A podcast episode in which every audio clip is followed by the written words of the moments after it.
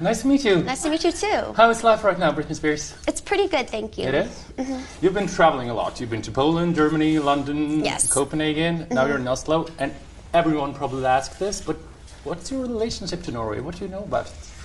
I just know it's a beautiful country and the people are great. The food's supposedly really good. Yeah. And I'm happy to be here. Yeah. You have two like bands right now, which is like doing it big in the US. Uh, mm-hmm. Nico and Vinz and Okay. The Fox. Have you heard about them? No. No. No. Everyone hopes that you probably would. Oh, sorry. we have to talk about a bit about your uh, lingerie collection, of course. Uh, why did like the world's biggest pop star decide to design her own lingerie?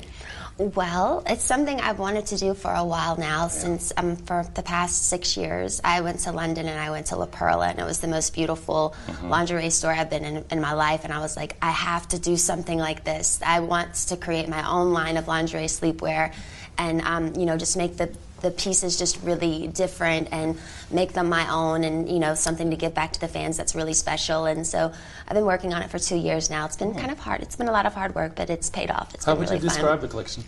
I would describe it. It's very vintage, old-fashioned, cool. classical, um, feminine, sexy, and muted colors, like very soft, subtle colors, not too bright. There's one um, line called Cherry. It's the only bright one, but the rest of them are very all kind of in the same realm of colors, and um, it's really beautiful. Yeah.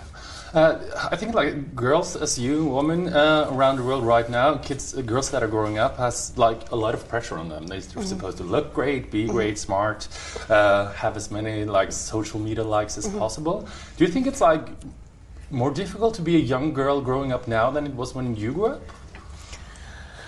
I not. That's a very good question. Yeah. I'm not really sure about that. Um, I feel like there's a lot more technology these days.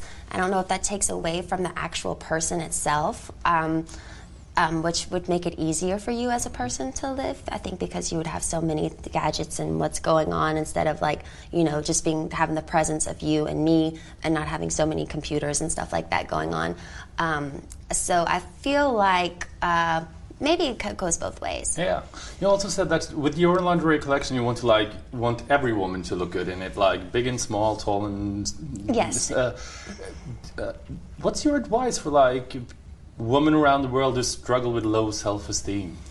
My advice is to, um, I mean, trust me, there are days that, you know, um, that I have, I struggle with myself, you know, as I'm human, and um, there's just days you can't really get with it, and you just need to actually probably cherish those days and, um, you, you know, pray about it. I, I'm a huge believer in prayer and God, and I feel like if you, if He's a part of your life, then I feel like um, the sky's the limit, and you can um, overcome any obstacle in your life, whatever it is, depression or being self, not having confidence, or whatever it is. And keeping good girlfriends around you, I think, is really special too.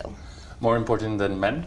Um, sometimes, yes, yes, Is lingerie more important than men? yes, yes. Tinute? Okay.